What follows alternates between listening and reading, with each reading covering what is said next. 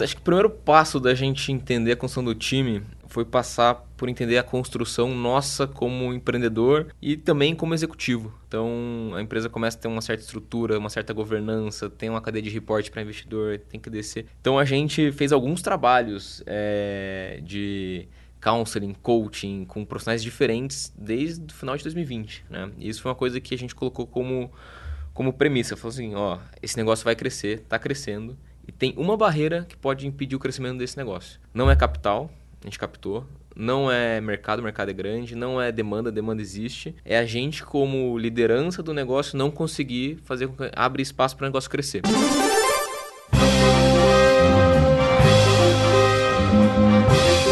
Eu sou o Paulo Silveira. Eu sou o Rodrigo Dantas. E esse é o Like a Boss.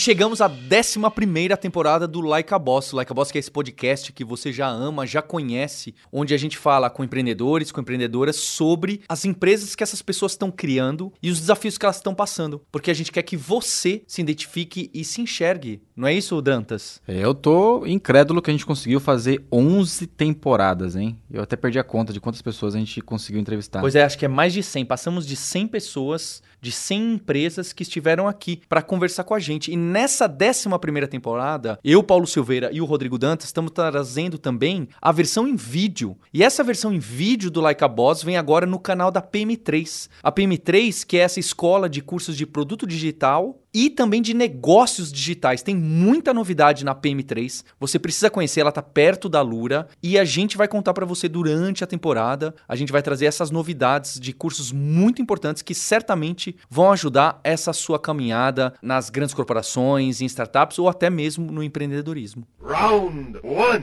fight!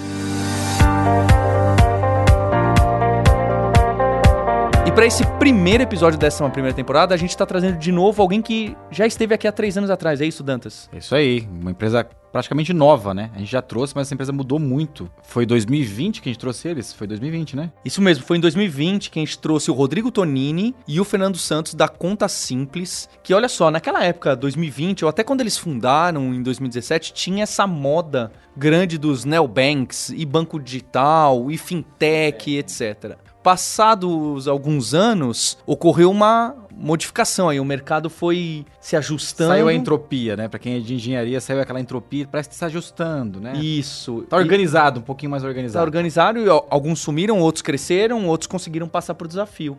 E o que eu acho interessante é que na última temporada, na décima, a gente trouxe a Gup depois de três anos e vimos o crescimento deles. Trouxemos a Edwall também. Trouxemos a Edwall e vimos o crescimento deles. E aqui a gente está trazendo a conta simples pela segunda vez. E pelo que o Rodrigo falou pra gente, três anos atrás eles eram 20 colaboradores. A gente também é louco, hein, Dantas?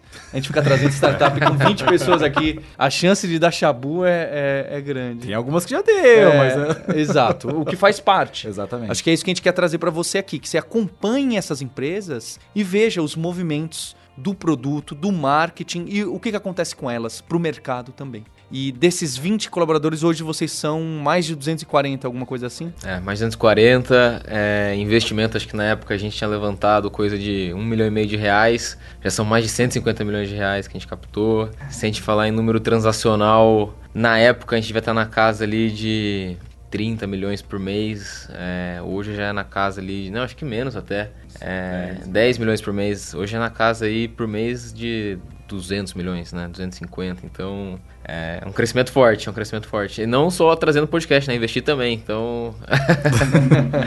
Explica um pouco é. mais esses 200 milhões. É 200 milhões transacionados, transacionados nos cartões. É, não, na verdade, quando a gente fala transacionado, a gente começou com a tese de conta PJ. Então, a gente tinha a solução de pagamento de boleto, de TED, depois PIX, receber TED, receber PIX, cartão também. Uma conta, uma conta digital corrente para Empresas de que porte que era a ideia no começo? No começo a gente não tinha classificação, depois a gente segmentou é, em PMS, né? Então empresas que têm ali de 5 a 50 funcionários, é, que estão numa fase ali ainda não tão escalada, não é uma empresa que tem uma dor muito grande é, quando a gente fala de complexidade em termos de time financeiro gigante, são empresas PMS. E aí a gente, quando a gente conta a, o TPV, é, é, é, a soma, é a soma de tudo que entrou e tudo que saiu, cash in, cash out que a gente fala. Então, quando a gente fala o TPV, é Pix, TED, todo volume transacionado nessas soluções. E quando a gente olha para cartão, que é o nosso carro-chefe, aí também tem um volume grande e relevante que a gente já transacionou. Só no passado foi mais de 2 bi transacionado em cartão, é, só em cartão, né? Então, então, se a gente pegar o total transacionado, chega a mais de 11 bi. bi. É, 11 bilhões em 2022. Então, TPV é uma dessas siglas que aparece aí é. no mundo de vocês com frequência. É, inclusive, a gente fala TPV, mas o certo é falar TTV, porque na verdade é Total Transactional Volume. Né? O TPV é de Total Payment Volume. Ah, é, mas entendi. é, no final do dia o pessoal fala TPV, GMV, TTV, TTV, né? AUC, AUM. É, tem... tem várias siglas, tem essa principal que é, não é quanto o banco faturou. Não, não. É quanto passou pelo banco. É, mas é, uma, é, um, é um indicador que a gente olha, porque no final, quando a gente olha para longo prazo, a gente sabe que como um banco, a gente quer cada vez mais monetizar de diferentes formas, entre elas com crédito. Então a gente está em processo para tirar nossa licença de SCD, estamos já com uma operação embrionária testando um piloto. É, então, quando a gente olha para o TPV total, a gente começa a ver, olha, estamos transacionando X bilhões aqui dentro. Se a gente entender que tem oportunidade de ganhar ou de lançar um novo produto em cima desse transacional aqui que a gente consegue dar para o cliente um prazo de pagamento mais esticado, mas em cima disso cobrar um crédito ali dele, um juros, a gente começa a ter um potencial também de aumentar o que a gente fala que é o share of wallet, né? Então, quanto que a gente, o take rate, quanto a gente captura de, de, de receita em cima desse volume transacionado. Hoje, a nosso principal carro-chefe é o cartão de crédito, mas no longo prazo, a gente sabe que o mercado está mudando muito, ainda mais com a evolução de Pix, Open Finance, a gente vê que a gente tem que abrir novas linhas de negócio e, entender o quanto sendo transacionado é importante para a gente conseguir, enfim, entender estrategicamente quais são os caminhos que a gente tem para continuar crescendo. Legal, então acho que olhando em retrospecto aí de 2020 para cá, vocês são uma empresa diferente, até vocês como fundadores também são diferentes. O que, que é a conta simples hoje? E, e qual é o cliente ideal, né? E que caminho vocês estão tomando, né? Boa. A conta simples começou como uma conta é, PJ, né, uma conta corrente para PJ, e a gente entendeu que a nossa solução não é ofertar uma conta que faz Pix, TED, nada disso. A gente entendeu que o nosso core é ajudar as empresas a gerenciar as despesas delas através das soluções de cartões corporativos. Então hoje a gente é um sistema de gestão de despesas com cartões corporativos, que por trás tem um banco, que por trás tem uma estrutura de banco, mas o nosso carro-chefe é ajudar as empresas a ajudar na conciliação bancária, a separar em centro de custo, a conseguir separar as despesas de forma organizada, ajudar na integração de um RP. Então quando a gente começa a olhar para as empresas que têm um volume grande de despesa, principalmente com cartão, isso é uma dor gigantesca. É negócio da notinha fiscal. Pô, ah, vai viajar, precisa do reembolso, aí perdeu a notinha, aí, hum. aí perde. A empresa que é do lucro real não consegue fazer a dedução do imposto de forma correta e paga mais imposto por conta disso. Então, quando a gente começou a ver, tinha um segmento dentro das PMEs, que eram as empresas mais digitais, que tinham um volume muito grande de despesa com cartão. Que são as empresas que acabam atuando como e-commerce, como... Comprando mídia na comprando Facebook. mídia, pagando por plataformas, clouds. E essas empresas, o coração delas é quase que é, investir em mídia, investir nessas plataformas.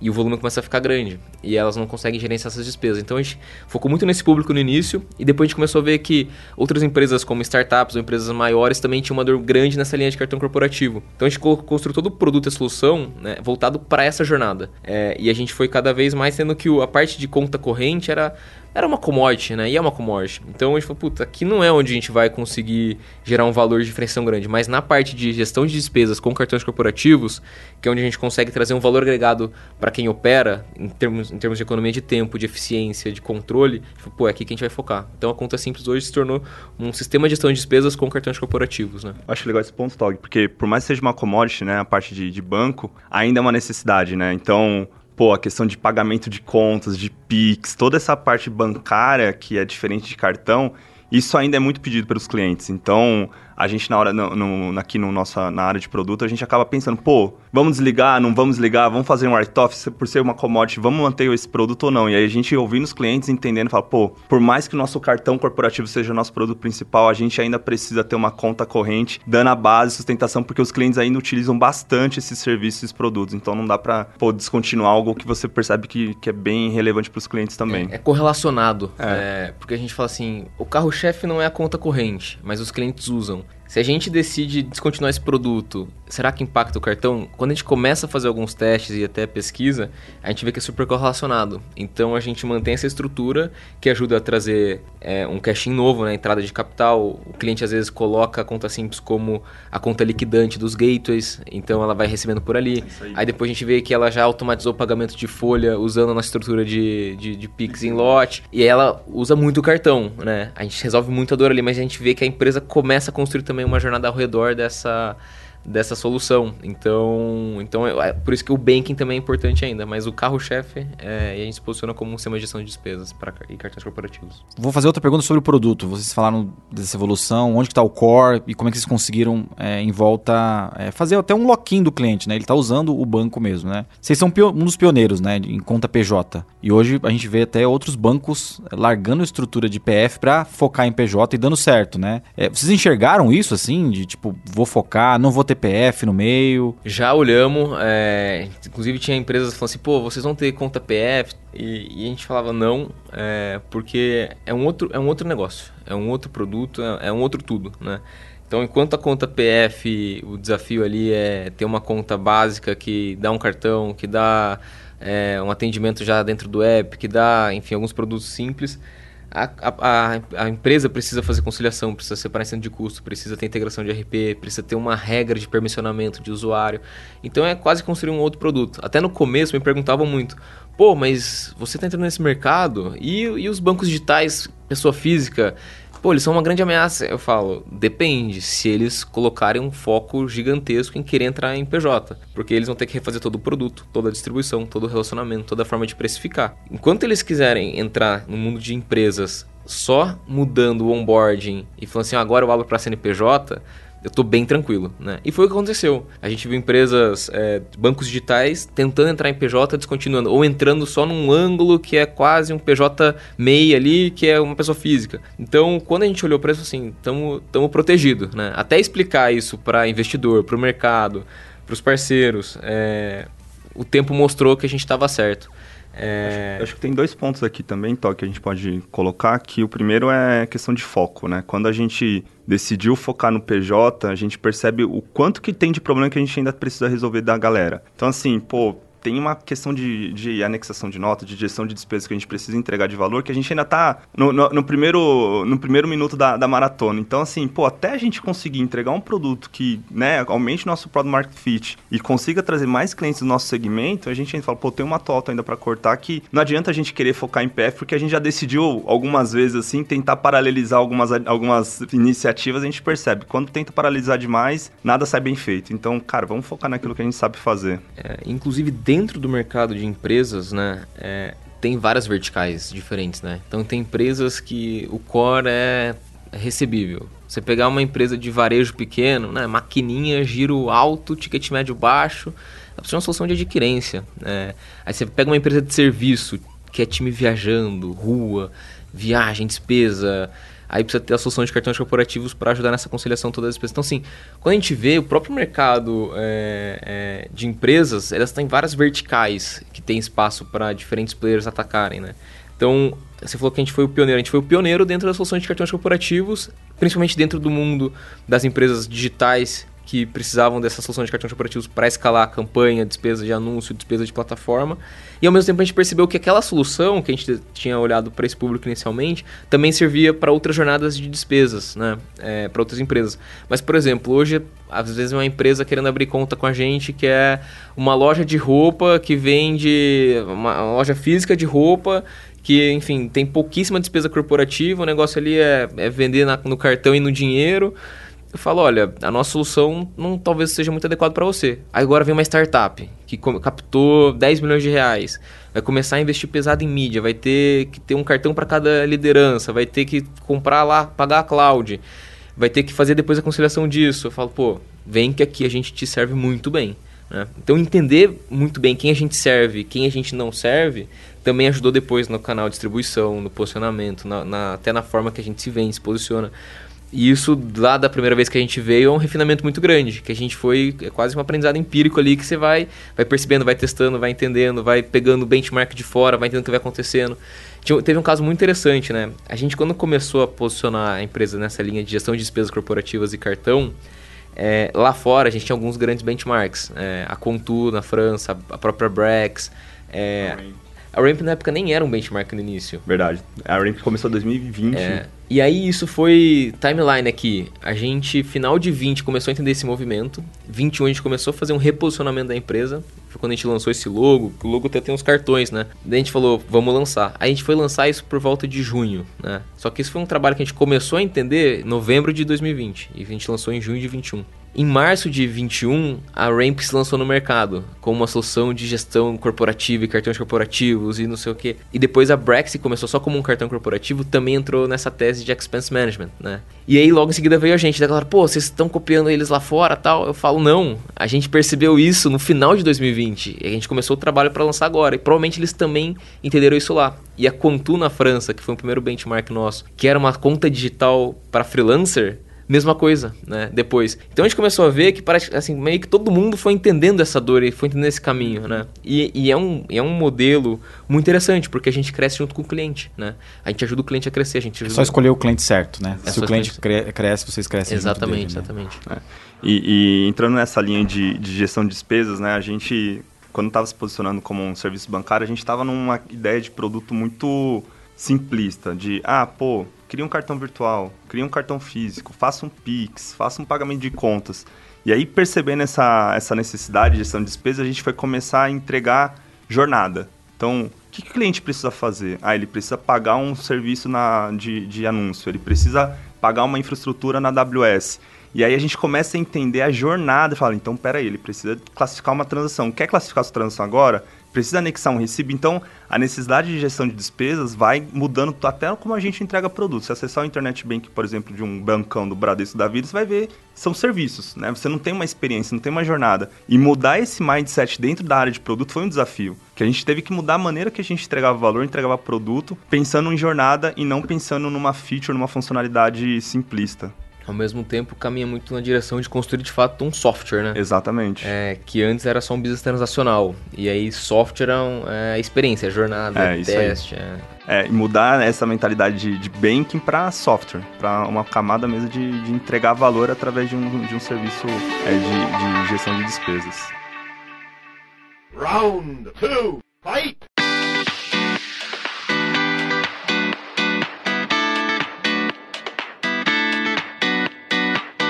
Nesse segundo round, que a gente já queimou um pouco a pauta, né? A gente faz bastante isso, Dantas, não sei se você já percebeu. Que a gente fala mais do, do produto, do time. Acho que já deu para ter uma ideia, né? Porque normalmente no primeiro round a gente conversa de onde os empreendedores tiveram a ideia, mas vocês já estiveram aqui em uma temporada lá em 2020. Então a gente já começou falando dessa evolução de produto, né? de onde vocês começaram, benchmarks que vocês viram, para onde que isso foi encaminhando e como disse o Dantas, né? Acompanhar a jornada do cliente para saber como crescer seu próprio seu próprio produto. Acho que esse é um desafio de todo mundo. Parece meio óbvio, mas é super difícil ali na hora, né? Fala, não, acho que tem as oportunidades aqui. Você tenta mapear, você tenta testar e nada funciona, né? Nada traciona, não é aquilo que o usuário quer. Você fala, mas achei que era e não era, e, e assim vai.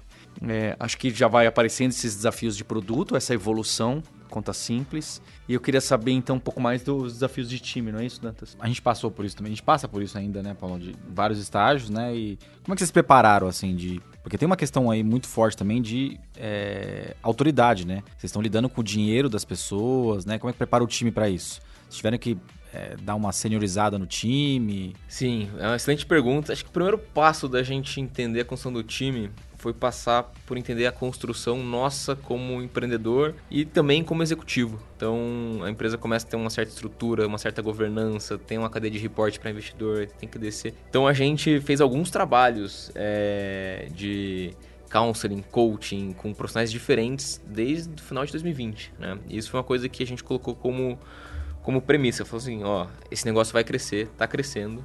E tem uma barreira que pode impedir o crescimento desse negócio. Não é capital, a gente captou. não é mercado, o mercado é grande, não é demanda, demanda existe. É a gente, como liderança do negócio, não conseguir fazer com que abrir espaço para o negócio crescer. Então a primeira coisa foi a gente fez isso. E depois foi entender muito que você não sabe o que a gente não sabe, né? Então, que perfil que a gente tem que trazer? Qual que é o profissional? Mas o que, que ele vai fazer? O que, que, é, que, que é o job description? E no final foi uma conversa muito forte de profissionais que faziam isso em outros lugares, entender qual é o perfil que a gente precisava trazer. Erramos em alguns casos e faz parte, acho que não vai ter nenhum empreendedor que fala assim, ah, acertei todas as contratações, é, se tem alguém me apresenta que eu quero entender. É, mas no final, é muito entender assim, pô, a gente precisa entender como aquela pessoa pensa na construção de produto, como aquela pessoa pensa em canal de aquisição, como aquela pessoa. E no processo de trazer essas pessoas, a gente começa a falar, pô, olha esse ângulo que eu não entendi, olha. Então é quase que um aprendizado junto com as pessoas que a gente está trazendo, né? Então a, gente, a primeira coisa que a gente fez foi, no começo, empresa pequena, empresa, quando a gente estava aqui eram 20 pessoas, mas assim, eram oito estagiários, né? Então era um negócio. E o resto era tecnologia. Uma galera bem jovem, né? Bem jovem, né? Então a gente começou a perceber que tinha uma. começou a ter uma, uma, um distanciamento da alta liderança, né? Time fundador e algumas poucas pessoas que a gente já tinha contratado para algumas posições chaves, por exemplo, você falou é, lidar com o dinheiro das pessoas. Uma das a primeira pessoa chave que a gente trouxe, é, mais mais sênior, foi o gerente de risco e prevenção à fraude, né? Essa foi a primeira pessoa mais sênior. Que na época eu tava até assim, pô, mas será que tem espaço para essa pessoa aqui dentro? Tinha 15 anos de carreira, HSBC, CSU e outras grandes empresas. Eu falei, pô, será que tem espaço ou não? E a gente trouxe. Ele chegou de gravata no primeiro dia de trabalho, não é? Ele já, era mais descolado. ele já era mais descolado. E, e assim, eu, eu tava preocupado, porque eu falei assim, pô, vai ser a primeira pessoa mais sênior que a gente vai trazer. Vindo de uma bagagem que é diferente de startup. Pô, cara, Corp. Corp.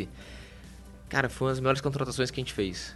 Pô, eu falo até hoje pra ele, falar, cara, assim, não, é, assim, a cultura que você trouxe pro negócio, você já era a cultura do negócio e, e, e a própria pessoa acaba se descobrindo, né? Porque às vezes ela, ela, ela não, cons não consegue exercer tanto em outros lugares. E aí dentro de um espaço como esse, enfim, começa a ter um espaço de crescimento. Então, a hora que eu entendi isso, eu falei, pô, tem mais espaço. Daí trouxemos gente de legal, compliance.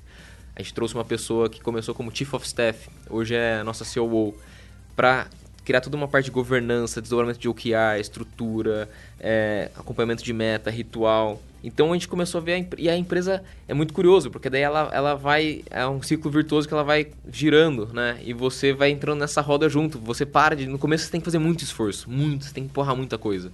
Quando você começa a ver que essa, com as pessoas que você traz, a roda começa a girar de forma mais natural, você vê que o negócio toma um corpo diferente, né? Em produto você pode explicar é, mais, acho, em tecnologia. Acho que é, é a gente vai amadurecendo junto com o negócio, né? E através das mentorias, desse todo esse trabalho que a gente fez, foi um ponto bacana assim de descoberta pessoal também. É, a gente tem as conversas, né, que a gente fala para o público, mas tem, eu acho que é legal trazer aqui os, os assuntos de bastidores. E quando eu comecei a perceber que eu estava liderando 110 pessoas entre tecnologia e produto, falei, pô, peraí. É, o máximo que eu já tinha liderado eram 20 pessoas, né? E era super tranquilo, não eram 10 áreas totalmente distintas, fazendo coisas diferentes. Falei, pô, preciso aqui, né, nesse processo de amadurecimento. E, e como o Tog bem disse, se a gente né, não, não mudar, a gente acaba travando o crescimento da empresa. E aí até conversei uma vez, né, Paulo, que a gente foi, foi almoçar um dia, eu falei, pô, Paulo, tô com essa decisão de trazer uma liderança no meu lugar, né? Trazer uma liderança de produto e tecnologia, porque precisa trazer alguém no mercado, alguém que já vivenciou isso para a gente conseguir escalar a operação. E aí a gente pensa muito na empresa, muito na conta simples. Então, falei, pô, eu quero fazer essa empresa ser gigante. E aí é a gente abrir espaço, ter a humildade e falar, pô, deixa eu trazer alguém de mercado, alguém que conheça. E aí eu contratei um chefe. É, ano passado foi o, o Sten, uma pessoa incrível, e a gente, pô, nesse amadurecimento de trazer pessoas sênior de, de tecnologia e produto para que a gente consiga aprender, evoluir e fazer a empresa crescer junto, né? Então, a gente acaba trazendo essa, essas lideranças sêniores que ajudam a gente a, a, alavancar ainda mais a operação. Só no passado a gente trouxe três levels, né? O Stênio foi um, a gente trouxe, a gente trouxe uma pessoa para a parte de funil, aquisição, vindo de uma empresa grande, vindo da RAP, e trouxemos uma CFO. Tiveram dias no começo desse ano que as coisas estavam um pouco mais calmas, que eu olhava a minha agenda, eu tinha duas reuniões, não tinha e tudo tava, tava acontecendo. Nossa, que sonho. Você, você já tá nessa não, fase, mas, Paulo? Não, calma, Mas calma. Foi, foi, foram alguns, foi um relapso. Foram, foram, alguns poucos dias, né? Que as coisas estavam começando. Mas eu comecei a olhar aquela sensação de ver as coisas acontecendo, de... Sem depender de você colocar a mão na massa. Exa assim, fazer... Puta, a, a, engrenagem tá rodando, sabe? Começar a ver a engrenagem rodando, né? Você tá lá ajudando, mas aquilo, pô, se eu estiver distante, o que acontece? A empresa começa a funcionar. Essa é uma sensação de, pô, a empresa já tá se tornando uma empresa de fato orgânica, né? Né? Isso, isso é incrível. E, e, e aí você vê isso acontecendo e vê que o meu papel mudou, né? Eu, eu, até no final do ano passado eu pegava às vezes coisas operacionais para fazer. É, às vezes de subir um documento no DocSign para ter que. E eu comecei a ver um negócio acontecendo, eu, eu, não dependendo mais de mim na, naquelas atividades operacionais, eu falei, opa, eles são de um, de um, outro Rodrigo agora. São de um Rodrigo estratégico, de um Rodrigo que vai olhar 3, 5 anos para frente, de um Rodrigo que vai dar as respostas para as perguntas que eles fazem que eles não têm as próprias respostas. Como fazer o canal de aquisição? Qual a melhor estrutura para fazer o processo de FP&A? Qual a melhor estrutura de montar? Como levantar dinheiro, né? Como levantar dinheiro? Talvez essas perguntas, é, algumas elas vão saber responder, mas outras só eu vou responder. E essas respostas talvez não sejam respostas simples, são respostas complexas. São respostas que envolvem dilemas, trade-offs. E no final do dia, o meu papel é o quê? Dar a resposta e ao mesmo tempo tomar o risco. Então eu falo, pô, meu papel mudou, né? Antes era, talvez, era fazer um processo operacional. Agora não. Agora é eu dar uma resposta para uma coisa que ninguém tem, mas dar a direção e fazer com que todo mundo caminhe nela. É, e passar a confiança e a visão de que esse é o caminho. Então, como fazer isso é um amadurecimento, porque quase que você reprogramar crenças e formas que você tinha de pensamento de quando você começou o negócio. E se você não faz isso, de novo, você pode ser a barreira do crescimento da empresa. É, esse ponto que o Tog disse, assim, de redescobrir, é, é muito da, da mentoria que a gente fez, né? Porque eu, eu realmente falando, falei, pô, fazer mentoria agora, para que, que a gente precisa disso, né? Gastar dinheiro. Mas é, é fundamental, assim, a gente percebe o quanto que a gente precisa se conhecer, se descobrir, saber o que que... Qual que é o jogo da empresa agora, né? O Tog precisou se redescobrir então, pô, acho que agora as perguntas que a gente estava precisando era diferente do que a gente tinha três, quatro anos atrás. Então, esse trabalho que a gente fez assim ao longo de dois anos aí é, é fundamental para a gente saber o que, que, a, o que, que a empresa precisa. E uma outra coisa nesse processo todo que eu, que eu aprendi, eu tenho meu ponto forte, talvez um ou dois, e tem pontos que eu não vou ser bom. Não adianta eu querer tentar ficar bom onde eu não sou a sacada para mim foi querer ficar muito bom, chegar à excelência da onde eu já tenho meus pontos fortes.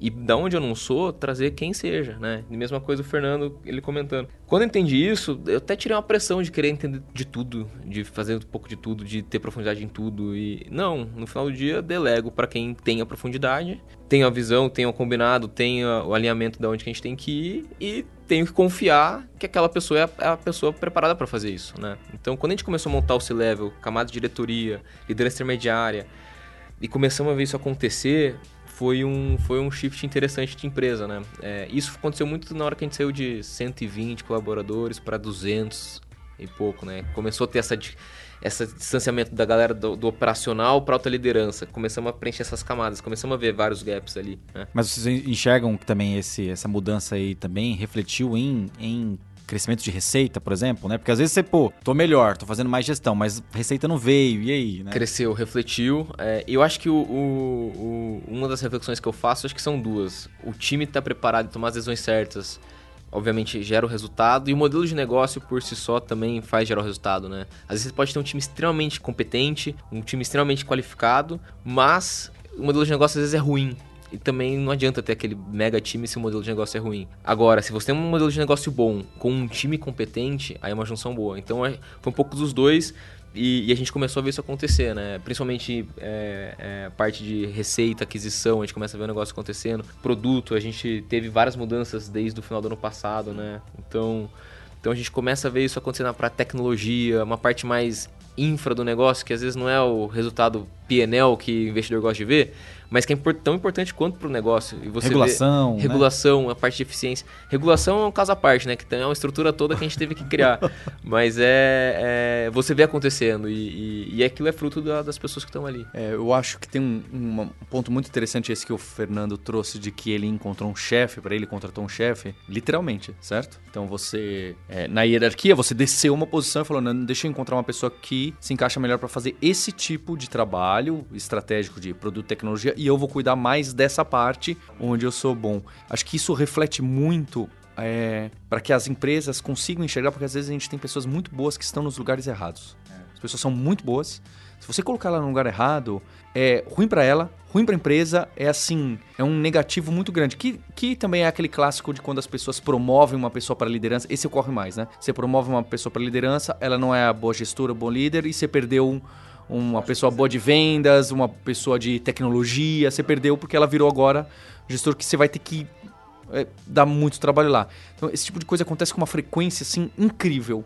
Então, mostrar que vocês fizeram um ajuste que é literalmente o contrário é um exemplo para a empresa inteira, para o time inteiro, falando, pessoal, saibam o que, que você, quais são as suas né, é, ambições, o que, que você quer trabalhar, no que, que você é bom.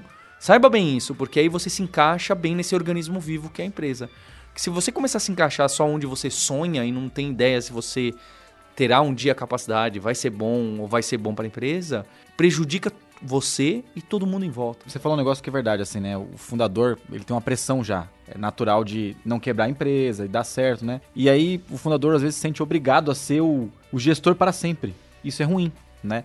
O fundador nunca perde o, o a atribuição de ser fundador, fundador né? Mas se ele conseguir fazer a leitura que vocês fizeram de tipo, eu sou, continuo como fundador, mas eu tenho gente mais especialista e melhor que eu para fazer gestão, porque gestão é um negócio chato de fazer, né? É, é, é particular minha, mas é um negócio chato de fazer, né? Eu acho que vocês fizeram uma coisa corajosa e eu já vi outras startups fazendo também. Acho que o Conta Azul, que a gente trouxe aqui também, falou sobre isso que eles trouxeram gente de fora, eles continuam como fundadores, com a cultura, com a visão do negócio, mas eles trouxeram gente mais experiente que eles fazer gestão de número, de meta, né, de entregas, né? Isso bem legal. É, e, e, o curioso, né, que eu tava refletindo outro dia, o time, o Fernando falou, contratei um chefe, mas o time que ele tinha montado e que ele montou é praticamente o mesmo que o Stênio pegou também para comandar junto, né? Então, é, onde, por exemplo, o papel de cofundador que o Fernando tem nunca vai deixar de existir para cultura, para contratação de posições chaves, para desdobrar a visão, para ser um exemplo de comportamento que a gente espera. Isso sempre vai estar tá lá. Isso nunca Acho que o desafio, né, Fernando, é você não querer colocar mais a mão no código, né? é. né? Tipo, como é que eu me seguro, né? Não, isso é Não mexer seguro... no HTML do site, né, Paulo? isso eu me seguro constante. Mas é, esse, que o, esse ponto que, que você falou, é, da gente chegar e entender esse momento de, pô, é uma liderança, a gente tem que trazer as pessoas certas no lugar certo. Acho que isso é fundamental para a gente entender o, o, onde que a gente tem que estar. Tá.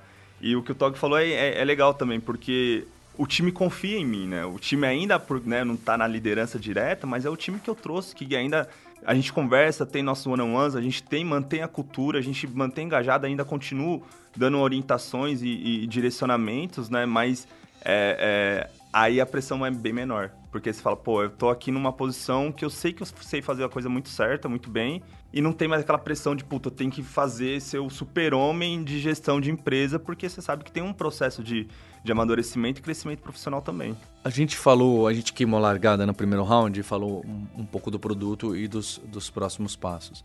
E, e, vocês cresceram nesses últimos três anos, onde, ao mesmo tempo, a infraestrutura de fintechs para você criar o seu banco, o seu cartão, a sua empresa que empresta dinheiro, que faz consignado, melhorou muito e facilitou muito para que novas startups, empresas ou mesmo os incumbentes, os bancos grandes consigam fazer essas coisas novas. Tem inclusive um monte de startup que é banco as a service. E como que fica então essas novas concorrências assim? Seja de startup ou seja de banco grande, vocês citaram. Ah, quem era muito de pessoa fixa entrou em, entrar em PJ não funcionou muito bem porque é, é outra coisa. Mas imagine se agora vai entrar um player novo exatamente no mesmo segmento. Ou que um banco grande vai criar uma marca nova para exatamente esse mesmo segmento. O que que diferencia? Qual que é o, o lock-in? Qual que é a retenção? Qual que é a coisa que fala assim, ah, não vou nem olhar porque dá muito trabalho, porque é muito caro? Porque eu já gosto do relacionamento com o meu gerente?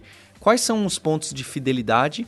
Porque eu sempre vejo que banco, telefonia, essas coisas que a gente usa muito, a fidelidade é, é mais difícil de ser trabalhada, né? As pessoas trocam, trocam com velocidade. Muito, né? O meu, o, é engraçado, né? O meu, vocês todos estão em fintech. O meu setor de educação existe uma fidelidade maior. As pessoas querem estudar onde amigos e amigas estudaram, onde os pais estudaram, né? Agora que a gente está junto com a, com a FIAP, né? A gente está junto da sociedade da FIAP, que é uma faculdade. Na faculdade tem isso, né? Ah, mas meu. Bem, o Fernando estudou, fez um MBA lá na FIAP.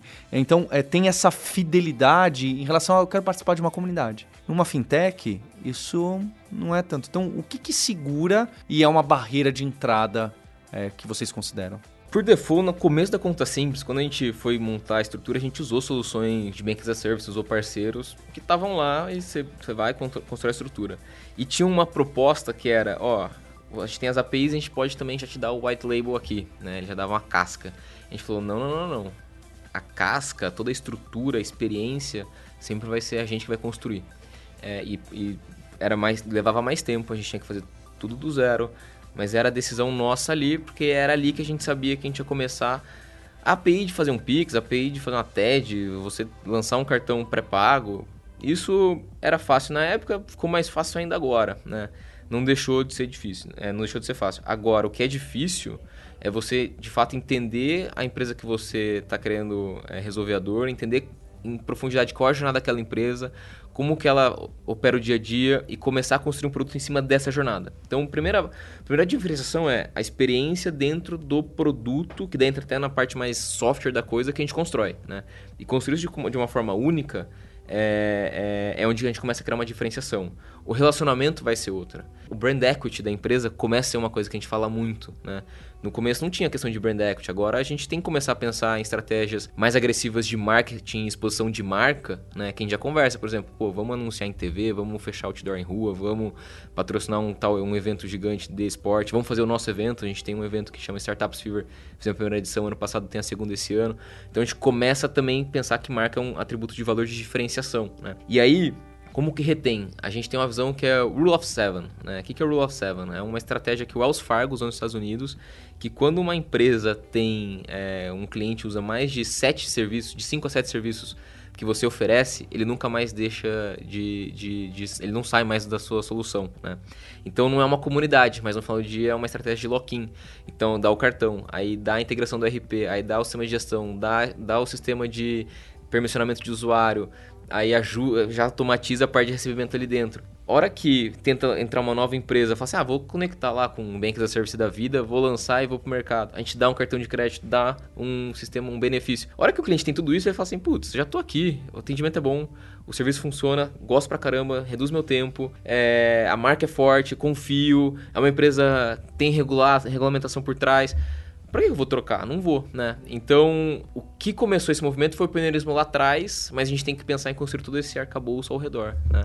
E aí em produto tem toda uma estratégia de engajamento que a gente vai... Total. O Tog já respondeu perfeitamente, né? Vou aqui chover no molhado, mas... Você tenta colocar essas sete features, bom, que seja o número, porque aí se vem alguma concorrente, ela vai oferecer dois ou três, né? Aí a pessoa fala, poxa, vou substituir só metade. O custo de troca é muito, muito elevado, né? A gente olha muito cross-sell de produto. Então, quais são as features que os clientes estão acompanhando e até a questão de, de churn, a gente fala, pô, o cliente deixou de usar uma feature, deixou de usar duas, três, pô, então já é um possível churn. Mas o custo de troca é, é um fator forte que faz o cliente chegar e manter na conta assim. Porque como nossa, é, o, é o nosso produto de cartões corporativos, ele tem cadastrado o cartão na AWS, no Ritu, na, em Google Ads, Facebook Ads. Pô, para ele fazer toda essa gestão, trocar, é muito, muito é, desgastante. Então, a gente consegue manter o cliente através de todos esses produtos, ele utilizando de forma frequente.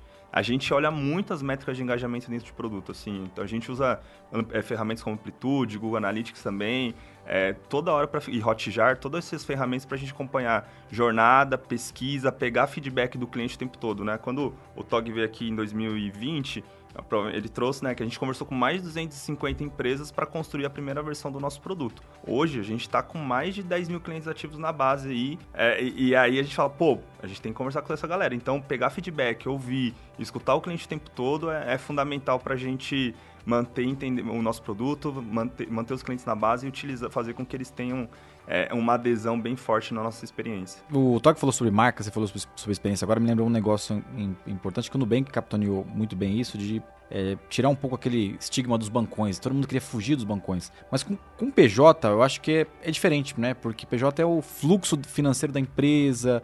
Quando que foi que vocês perceberam que vocês tinham destravado um pouco esse, essa resistência do empresário em colocar o dinheiro lá e, e e ter, parar com esse medo, né? Porque tem um medo de regulação. Putz, as, muitas fintechs quebraram, né? Nos últimos 10 anos. É, o Banco Central tem um peso forte, né? Mas eu ainda tenho essa, essa dúvida de como que vocês conseguiram, assim. Porque foi relativamente rápido, né? Foi rápido e eu acho a resposta é, acho que é simples.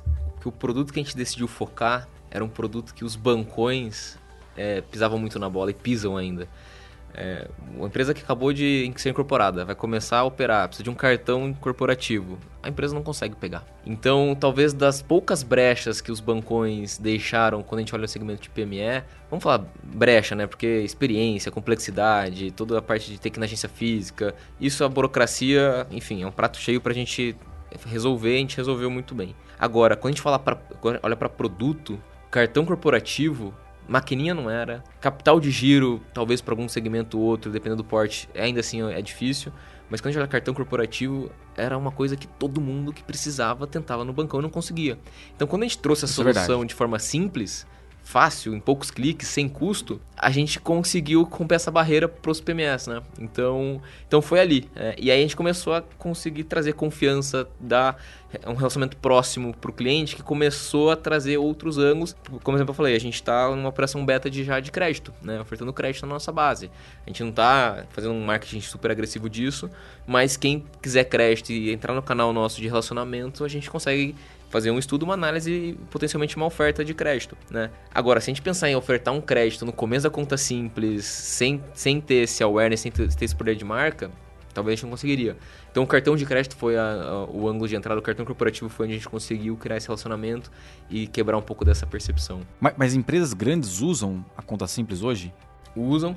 A gente hoje, o nosso foco tá em... Começou nas PMEs, é, mais P, micro até. Agora a gente está indo nas PMEs M, né? Então a gente tem empresa que fatura mais de 50 milhões com a gente, tem empresa que tem mais de mil funcionários, né?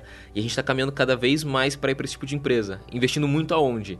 Na marca e no produto, né? O produto, principalmente a parte mais do software da experiência, a gente está trazendo muita novidade é, nesse, próximo, nesse próximo ano e, e, assim por diante, porque a gente sabe que essa empresa, o negócio dela não é mais a linha de crédito, não é mais, ah, não precisa de uma conta PJ, não é mais, ela precisa de uma solução que resolve a experiência de dor de controle, a dor de centralização, a dor de conciliação bancária, a dor de integração, a dor de permissionamento de usuário.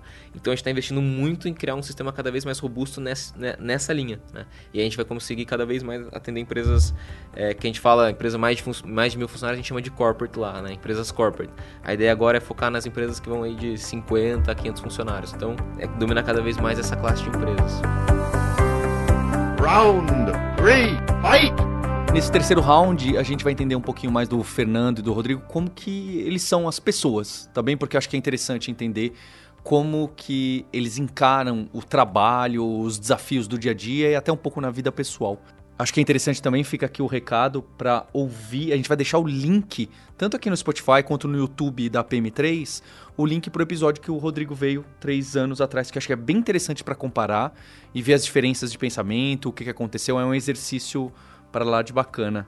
E também vou deixar aqui o recado: aproveite esse momento, quem está assistindo a gente em vídeo no canal da PM3, deixar o like, deixar o subscribe, porque é a escola de referência em produtos e negócio digital que tá muito legal. A gente tá deixando aqui, inclusive, link para os vídeos que a PM3 tem de OKR, de KPI, que o Rodrigo aqui no meio da, da entrevista já, já foi soltando, já fez o jabá para a PM3 sem saber.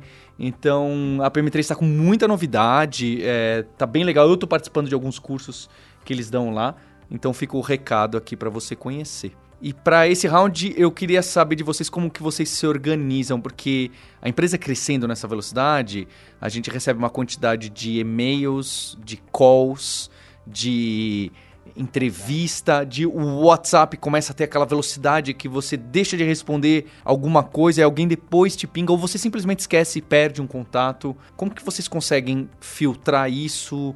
E, e, gerenciar essa demanda do trabalho dia a dia, que aí começa a ser um pouco do executivo e, e que é pesado em relação a volume de informação. No começo eu, eu entrava em todas as reuniões. Eu queria saber de tudo que estava acontecendo. E aí, com o crescimento da empresa, foram vários assuntos. E aí, começar a falar: não precisa entrar nessa reunião, não precisa participar dessa call. É difícil, assim, você quer se segurar, você fala, pô, preciso mesmo. Então, o primeiro ponto que eu fiz aqui foi abrir mão de reuniões que eu sei que outras pessoas vão tocar, que vão vai conseguir andar sem, sem a minha presença. Então, não saber todas as regras, tudo que está acontecendo na empresa, é, de, na operação mesmo, no, no bit byte, assim, foi um. Não, no, na linha de código, como o Dantas falou, isso foi uma mudança bem forte de começar a falar não. E gestão de e-mails, vou fazer um jabá, o Superhuman, para mim é a ferramenta que me ajuda muito a gerenciar todos os e-mails. O Gotti, falando, ah, fazendo homenagem a outro cofundador de vocês, o Gotti usa o Superhuman muito bem. Vou É deixar muito- o link aqui. Acho que é a pessoa que mais, mais sabe usar aquela ferramenta, cara. eu usei por causa do Impressionante. Got. O Got me vendeu tão bem aquele produto, mas assim, eu consigo agora fazer toda a gestão de e-mails, assim, em Box Zero é maravilhoso. É, e aí eu começo a fazer gestão daquilo que eu tenho que realmente responder, aquilo que é importante, aquilo que eu consigo deixar para semana que vem, e eu começo agora a fazer uma gestão de, de reuniões e, e- agendas e e-mails mais eficiente também. Boa, do meu lado, é, eu tenho três combinados comigo. Não ir pro final de semana com e-mail na caixa, WhatsApp não respondido e Slack é, também com mensagem não respondida. Então, eu tento toda sexta-feira até final do dia zerar tudo isso. Às vezes eu vejo que eu não vou conseguir. Sábado de manhã ali eu zero. Mas eu, eu, eu preciso começar a semana limpo, assim, zerado, né? Sem dívidas, né? Sem dívidas. Então esse é o primeiro combinado que eu faço. E aí, é, eu acho uma coisa que a gente tava até conversando aqui fora do ar. Tem escolhas. Talvez tem respostas que você não precisa dar, tem coisa que você não precisa entrar, não precisa ver. né? Então eu, eu tento fazer esse filtro. Muitas vezes é difícil, né? Porque você quer tapar, você quer entender. Mas no final, é, no final essa cadeira é uma cadeira que você tem que fazer escolhas constantemente, de estratégia, de até o e-mail que você não vai responder. Né? Então, então escolher muito bem faz parte. Agora eu tenho um, um hábito que esse assim é A lista de to-dos, né? a minha lista de to-dos. Mas é que tem gente que faz no Notion, tem gente que faz no Notas, tem gente que faz. Eu não, eu faço no papel. É, em- todo dia, é, à noite, eu pego e paro minha agenda e eu falo assim: ó, separo. O que, que eu tenho de reunião? E que eu tenho de coisas é, que eu tenho que fazer, né? Ah, fazer, mandar um e-mail, fazer um investor report. Não, eu tenho que fazer um follow-up em tal parceiro daquele tema que, putz, eu preciso lá dar uma, dar uma pressionada. Checar resultado, me preparar para uma reunião de resultado que eu tenho que sentar ali uma hora para olhar todos os números para chegar preparado para a reunião com todo o C-Level. Então eu pego, todo dia eu pego e paro. Então tem três blocos. O bloco que eu, eu coloco, tá na agenda, mas eu, o fato de eu colocar no papel meio que já já, eu já chego no dia sabendo, assim, uma fotografia que eu já sei que vai acontecer no dia. E aí tem o que eu vou fazer no dia e tem o backlog também. Eu tenho meu backlog ali de to-dos.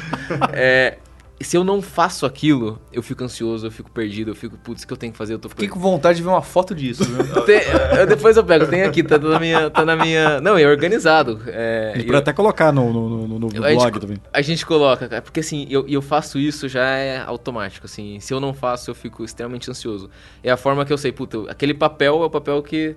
Tudo tá na minha cabeça, que às vezes tem 300 coisas.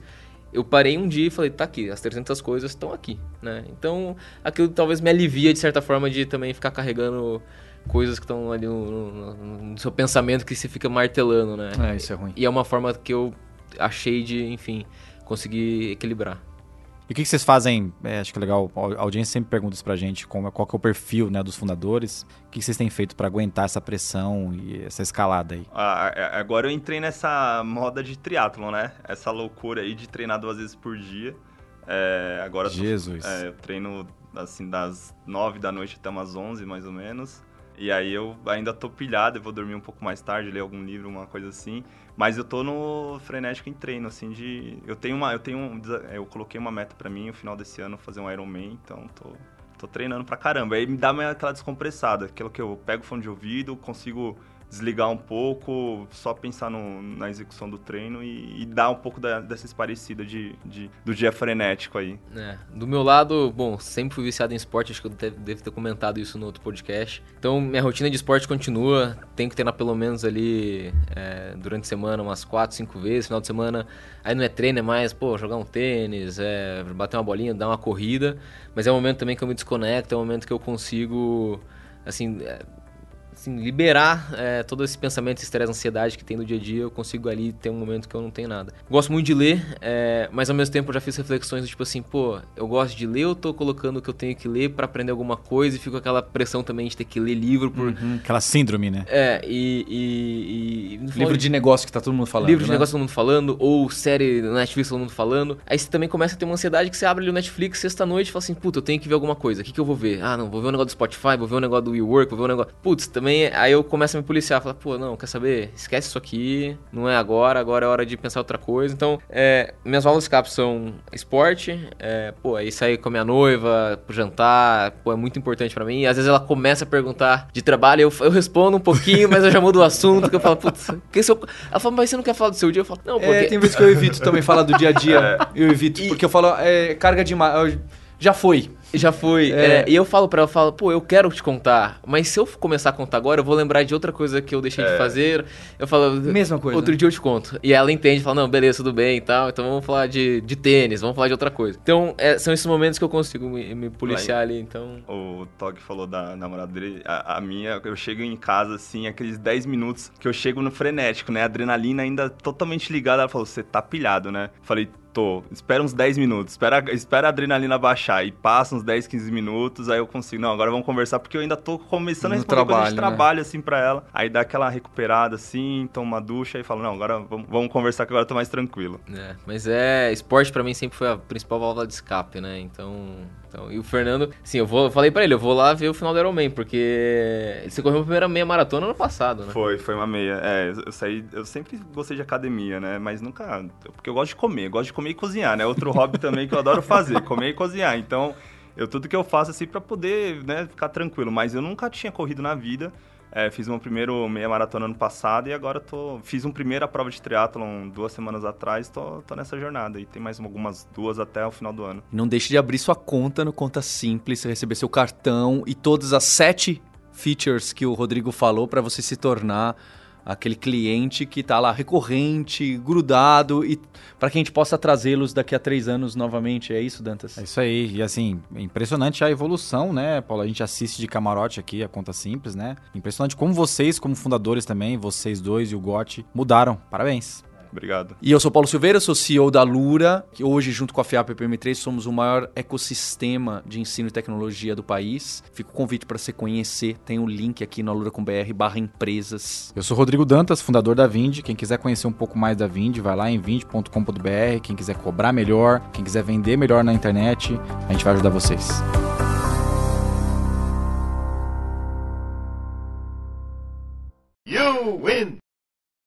Este podcast foi editado por Radiofobia, podcast e multimídia.